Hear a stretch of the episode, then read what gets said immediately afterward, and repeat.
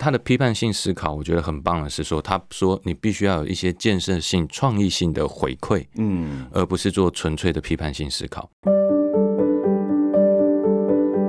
一本好书，一个观点，欢迎来到商周读书会。各位商周吧朋友，大家好，又来到我们商周读书会的说书时间了。我们曾经跟大家介绍过创意思考大师迪波诺的《六顶思考帽》这一本书哦。其实大师还有另外一本经典好书，叫做《迪波诺思考力实践手册》，也是我们最近才出版的。这本书提供了更多的思考技巧与方法，还有大量的随堂练习，帮助大家成为一个思考者。今天我们特别邀请到了策略思维商学院院长孙志华老师来跟我们分享创。思考大师的毕生精华哦，帮助大家把思考变成你的第二天性。我们先请志华老师跟大家打声招呼。嗨，各位伙伴，大家午安。是老师好哦。呃，我们今天要来谈这本思考的书哦，其实很大的原因是因为我们现在常常说要有思考性，好，尤其是很多人提到批判性思考的能力。但到底什么是批判性思考？为什么这个书里面开宗明义，迪波诺就提到说，光有批判性思考其实是不够的呢？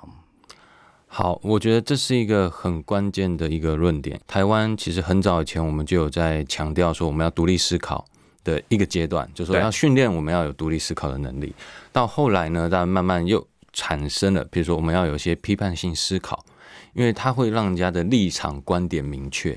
而不是说啊说什么都好，说什么都好的一种概念，但是后来他慢慢有点偏了，很多时候他的诠释被忽略了，批判性思考它变成批判思考，就批判别人，嗯，所以其实，在英文的翻译里面，它批判性思考它也不是真的是一个批判的意思，呃，我觉得他这一点提的还蛮好的，就是说他把批判性思考做了一个很好的诠释。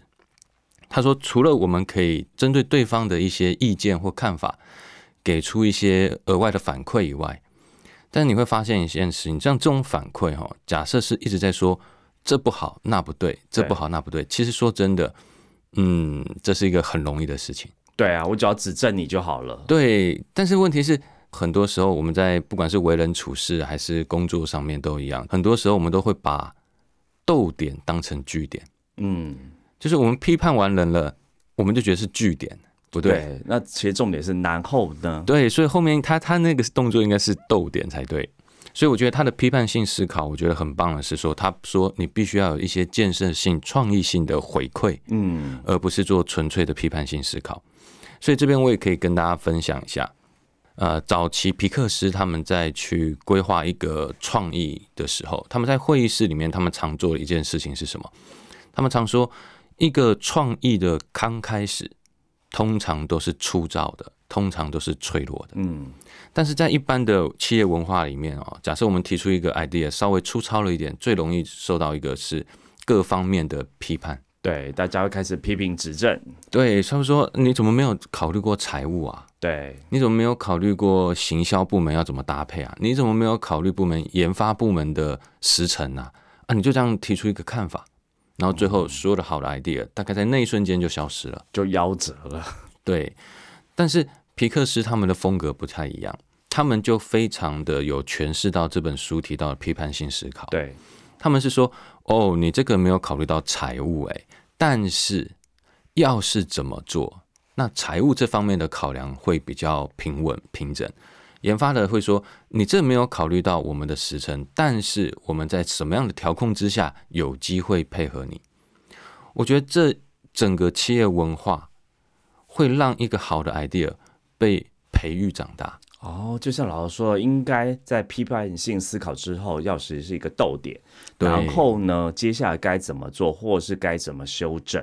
没错，才会结束这个据点这样子。嗯，因为大家一起批判的时候，其实整个会议室里面都只会负面嘛，对，都负面的时候，其实应该就不会有往建设性的建议往前走，会变成是原地踏步哦。对，所以说像我们在外面常当评审，对，那不管是简报的评审，那我的话有时候会当一些新新创事业的一些评审。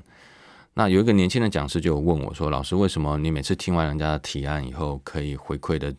嗯，不好意思，他他说的哈，然后你可以回馈的这么好，嗯，我说所有当评审的人假设你希望我给他们一个意见，那其实最简单的一件事情就是，真的你不要把自己真的当评审了，哦，那把自己当什么呢？我们要把自己当成一个协助者就好了。协助者。所以我每次在听，不管是新创事业或者是一些学生的提案的时候，我其实在想的一件事情是什么？就说哦，他讲的是 A 的方向啊，那怎么样可以更好呢？对，所以我其实在这个过程中，我的思考行为是哦，他往 A 的方向走，那怎么样可以更好呢？但是有些真的把自己当成评审的人会说，往 A 的方向走就是错的啦，嗯，那没什么好说，那这个这个简报不能不行了，这分数不 OK 了，提案不过了，对，哦，思维概念错了。但是我会觉得，当你是从一个帮助别人的角度来去思考的时候，A 的方向不好没有问题，那怎么样是更好的？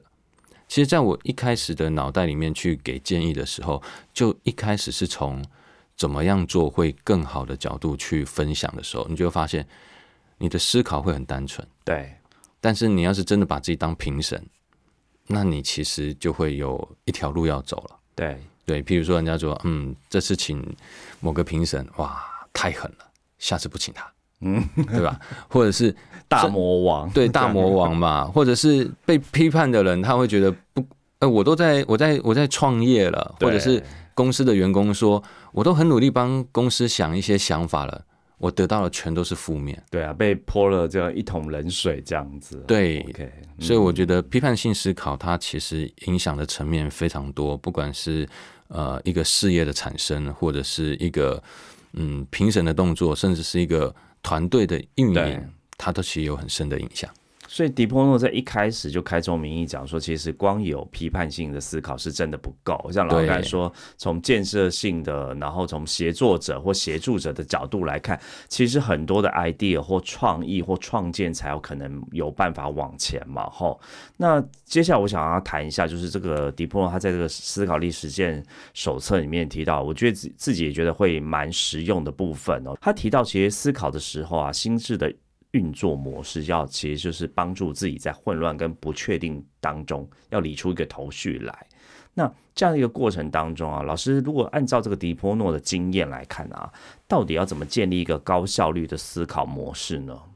好，呃，迪波诺他在书里面他举了一个例子，叫做我们有没有爬墙的经验，或者是你爬对墙还是爬不对墙的经验？哦，这个爬墙很像是高中要翘课的时候爬墙，对对，因为他他举的例子很好玩，嗯。因为其实你知道这本书举的例子都很简单，很生活化。对。那我觉得它有一个好处是，它除了这些生活化的举例之外，它其实在每一个章节课程之后，它都会有一个问题练习。我劝水大家练，习，对大家要真的去思考练习，然后写下来，好吧？那才叫真练习。没。错，因为这个思考可不是空讲的，可是要实际去想过的哦。对嗯所以他举那个爬墙的例子是什么？我跟大家分享一下。他是说，他走到一个大花园里面啊，他就看到一堵墙，就挡住他的去路，他觉得啊，爬一下就过去了。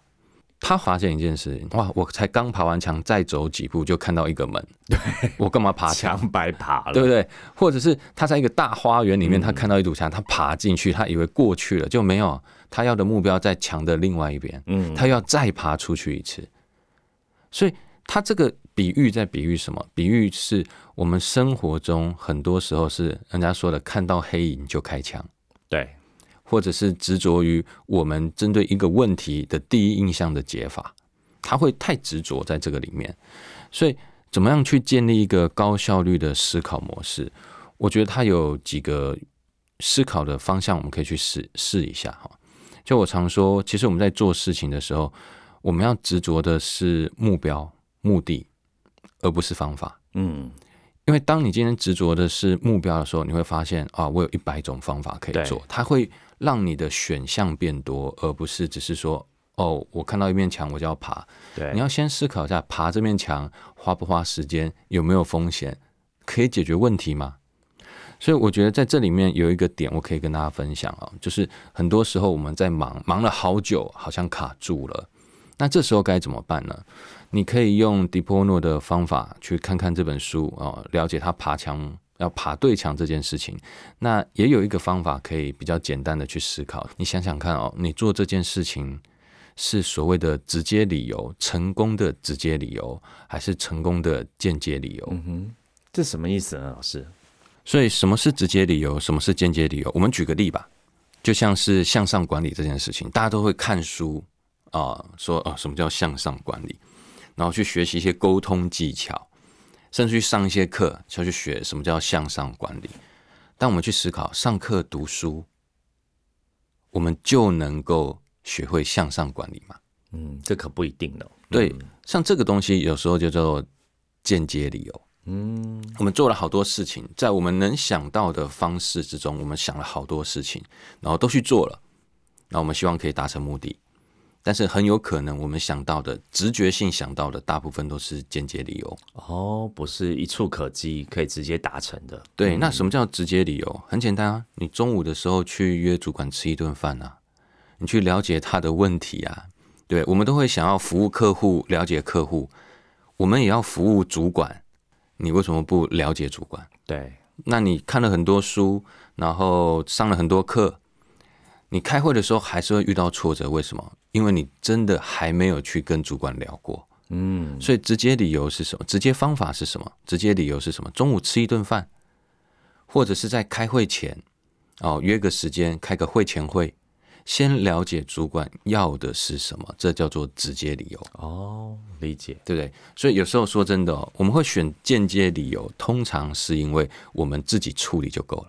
对对，但是直接理由通常会有涉入相关的 stakeholder，嗯，他会有一些心理障碍，对，会有感觉会有一些风险会存在着，对，不如我自己自己琢磨，心里比较踏实一点，对不对？但您发现自己琢磨都在圈外，对。他的本质没有走到圈内，对，甚至有些朋友跟我说：“哇，那那我我的是我要聊的是 CEO，CEO 没有时间跟我吃午餐。”那我说：“那你要懂哦，商业的世界是这样，你要执着于目的，对吧？假设我们都认同目的，要直接跟主管沟通，直接跟老板沟通，那方法你就要变通。举个例。”那你可不可以在每次会议结束之后，CEO 走回办公室的路上，跟着他聊几句？嗯，找方法，找方法啊，对不对？像我以前曾经跟一个主管慢慢交情变好，是因为我发现我那那一阵子蛮早起床的，他也很早起床，但我那时候早起是顾小孩，他那时候早起是因为他有投资，他投资国际国际的股市，所以他很早就起床了。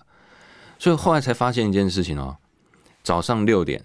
在社交媒体上面，彼此认识的朋友就他跟我，哦，所以就有一些互动的机会，这样子。对，所以很多时候哈，我都说用猜测的、用间接的，通常会建立了一个负向循环的困境。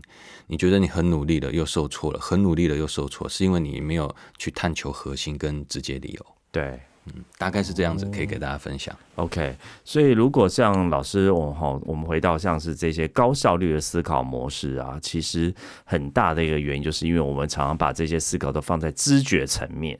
嗯，好，对。但这个知觉如果是错误的，就算是我有很高超的这个技能或处理方法，其实也于事无补，在一开始就走错了路了，这样子哈，可以这样说没有错嘛？哈，OK，好，那我们来聊这书里面呢，就是其实还谈到蛮多思考工具，好，我自己觉得非常受用。其实里面有一个非常好的操作的思考工具，叫 PNI。好，这个请老师来帮我们介绍一下，什么叫做 PNI？它可以怎么帮助我们开始思考呢？好，那我跟大家分享一下 PNI 它的概念很简单，他说 P 就是指正面的思考，然后 N 就是负面的思考，I 就是有趣的角度来看这件事情。哦，所以就是先从正面、负面，还有从这个有趣的角度三个层面来看。对这个方法，我当初在这本书上看到的时候，我还蛮。经验的。哦，嗯，因为它好简单，对对，就正反，然后一个有趣的，这样三个就好了。但但是我后来发现它背后的本质哈，就是为什么我会觉得这个好简单却又很厉害，嗯，是因为我们有时候在面对任何的问题的时候，我们只会去思考一次，对，老板丢一个问题，想一个答案，呃，自己气划一件事情就往 A 的方向走下去。我们都只做一次性思考，但是 P N I 它其实就教我们一件事情：一件事情可不可以最简单的想三次？嗯，先想正面、负面、有趣的。哦，那差很多，这差非常多。举个例来说好了，很多事情你去看它，你可以从中学习吗？就是很多人说，呃，打不倒我的必可以让我成长，对吧？这句话大家都会讲，但是怎么做？通常打不倒我们的，也让我们不爽很久，对吧？但是从中学到什么，好像没什么经验。对，因为那个情绪就已经掩盖过去。对啊，只是想赶快结束它。所以我就觉得，为什么有的人可以体会出这样子的一句话，有些人他会说，但是他做不到。我觉得你可以用 PNI 这个方法来做。举个例来说，我们看一个讨厌的事情，这个讨厌的事情是什么？就办公室里面有些人很会抢功劳。嗯，来，我们先看负面，很简单。不愉快，对啊，不爽，对吧？对，不喜欢，对，所以你会发现，我们就被这个抱怨跟情绪给填满了，然后就结束了，就结束了，对，就是讨厌他，就就就你会抱怨嘛，然后你你除了抱怨他，你会抱怨你的主管，对吧？呃，哦，不是慧眼，对吧？对，世人不明，怎么会相信这种人？对啊，你就会觉得哦，这不 OK，这不 OK，然后觉得这个这个企业文化不行，这个部门不行，嗯，那为什么别人行你不行？我们要去思考，为什么 PNI 很好用，就是因为我后来自己去练了一下，我就发现哦，它有一些诀窍。当你看到一个不开心的事情的时候，它的负面是不是抓出来了？叫我不愉快、不喜欢。对啊，但是他会告诉你，那你去思考正面，对吧？他很懂得抢功劳的技巧。嗯，他怎么经营老板的心？对啊，人家说可恨之人必有可爱之处。嗯，它是有道理的。它的正负面，它其实在帮我们平衡我们的感受。所以你看啊，当今天正面的时候，我可以说，哦，那他到底怎么抓住大家的注意力？他到底怎么让大家信任？哎，有趣的面相是什么？我觉得有趣的面相是，哎，那我跟他学学，会不会比他更厉害啊？哦，嗯，对不对？他每次开会的时候，用某一句很神奇的一句话，吸引住大家的注意力。那我可不可以把这句话再重复一次，吸引回来呢？对，或者是说，哎，有趣说，哎，那如果我就算我不用这句话，我怎么用别的话来破解它？对，嗯，这就是有趣的地方。为什么我说它厉害？第一个，它可以帮你平衡正反面；第二个，有趣当然是可以让我们去发起一些创意的想法。但是有趣面更好玩的一件事情，它是帮你抽离你的主体，变成一个客体的角度看这件事情。嗯，哇，老师从我们刚才聊下，我觉得这个迪波诺的思考术其实很简单，但威力很大，哎，对对，不管是刚才讲说避免这个批判性思考，或我们像在讲这个哦 PNI，其实都避免专注于单一观点，对，从不同的角度来看，你的思考就会有多元性。所以这边我再补充一个小个，因为刚刚我们看到是不开心的，对，那好的东西。PNI 有用吗？举个例，像我们看到很多人会教销售技巧，对，哦，太棒了，我要学，好，我就去学了。学了以后，其实你要去有一个什么？呃，很多人是说，乐观的人会成功，负面的人是正确的。所以，当我们一看到一个好技巧很棒的时候，我们把它学下来了。但是，负面的角度，我们要去思考什么？举个例。我太会卖了，我的口才太好了，那我后面的实作能跟得上我的口条吗？嗯，会不会我讲的太流畅了，到最后我没有办法实践我的承诺呢？对，所以它会有一个正负的调和，所以即便是一个好东西，你也可以去思考这个东西做下去，后面会不会有衍生性的风险，就会在负面里面。对，所以我觉得它这个 PNI 真的，我们要是可以活用的时候，它可以让你。很均衡的去看待每一件事情，而不是只是看它不好的一面，不是看它好的一面。对，就是说，哎，如果是好的一面，也可以避免自己过度乐观。对你也可以想到可能会踩到的雷或风险，或者是哎，比如说 I 这个有趣面，是不是有另外的诠释的方法？是，对对对。所以我觉得其实有时候小技巧会用，那真的给人的印象就很大了。嗯，OK，在书里面哦，还有提到一个，除了刚刚讲的这个 PNI 来排除偏见以外啊，还有一个我自己觉得也蛮喜欢，这个书里面特别提到的。诶，我们常常在讲说，这个计划当中一定要有 Plan B 嘛，替代方法。嗯，哦，所以迪波诺也教了一招，说有一个简单的思考工具可以帮助我们，也请老师分享一下吧。好，那他提到的就是所谓的那个 APEC，APEC，对，就 APC 啦。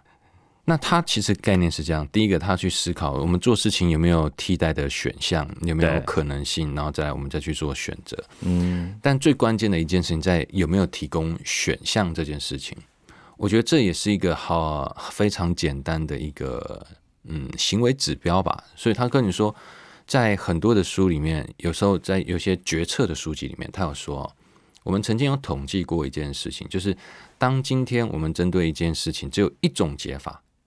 跟有三种选项再挑一种来解决，跟有五种选项再挑一种来解决，越后面选项越多的正确率越高哦。OK，愿意在这个思考过程其实是更齐全的，不会只有单一面向。对，因为有时候你会说，哇，这个方法就很简单啊。假设我们在做电商，我们就把东西卖出去，哦，人家就我就一直卖卖买卖货而已啊。但是其实它还有很多的可能性，譬如说，那我们可以把体验做好，我们可以还是可以把品牌感做好。我们在开箱的时候可以创造什么样的价值？我们在平常能不能办一些线下活动，带出很多的粘着度？它其实都是在干嘛？但目标就是协助我们的品牌扩大或者我们的销货量体出去，但是它就不会被单纯的这种我买卖行为，它会有很多的选项。去来去经营到同一个目标里面，那它的变化性就会很强。所以这边我们常常会去想是什么，就是其实有点回到上面跟大家分享的那句话。有时候我们做事情应该要聚焦的还是目标，我们的目标是什么？我自己有一个习惯，就我常说，我们聚焦在目标，我们会有一百种方法。嗯，反之，要是你觉得我真的想不出来，而你开始想的时候。它其实也是一个思考的挑战的开始。对，那大概是这边可以跟大家做分享。哇，所以听老师这样说起来啊，我觉得这个思考从一开始可不可以用多元思考的模式哦，其实能够帮助这个事情是不是在一开始就走对了路这样子。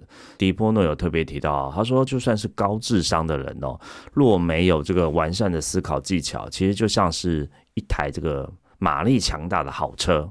哦，你有一台这个 Porsche，但是你的驾驶技术很烂，对，那也是没有用的。对啊，你想要去赛车，但是你的技术不好，你就是跑不快呀。对，所以也很难有所成就的。所以。这本《迪波诺思考历史件手册》，我觉得真的是蛮实用的。我相信也可以帮助大家成为一个好的思考者，让思考成为第二天性哦，帮助大家看清局面，掌控生活，做出最好的选择哦。我们今天谢谢这个呃老师来跟我们做这个分享。另外，跟听众分享一个好康，上周 CEO 学院推出企业读书会方案。如果您的公司希望透过读书会来促进共识及学习，引领团队成长，欢迎收看下方资讯栏，将有专人规划企业读书会，为您打造学习型团队。如果是使用 Apple Park 收听的朋友，有欢迎到评论区留下五星好评跟您的感想。我们下次见，谢谢周华老师。不会，谢谢大家。商周读书会集结商业周刊出版的好书选读，邀请您订阅 Podcast 商周吧，或是按赞追踪 FB 粉丝团商周读书会，掌握最新出版讯息。